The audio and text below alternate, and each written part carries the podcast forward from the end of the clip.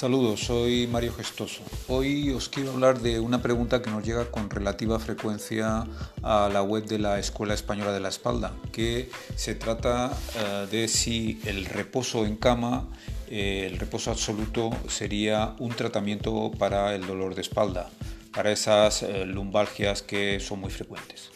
Lo cierto es que años atrás se pensaba que eh, el dar tiempo a que se resuelva espontáneamente la causa del dolor y por tanto prescribir reposo era una solución, un tratamiento para curar estas dolencias tan frecuentes.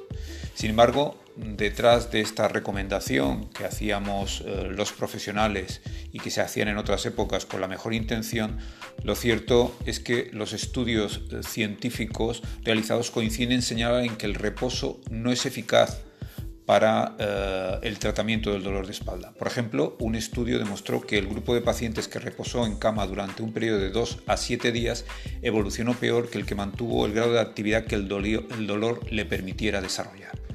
Por tanto, eh, el reposo en cama podía aumentar la intensidad y la duración del dolor, el grado de incapacidad y la duración de la baja laboral. Y sobre todo, lo que podía producir el reposo es la cronificación del dolor. Por eso, eh, actualmente eh, se habla de reposo relativo, no de reposo absoluto, porque además ese, ese reposo puede producir una pérdida de la potencia muscular y, por tanto, como decíamos, cronificar el dolor.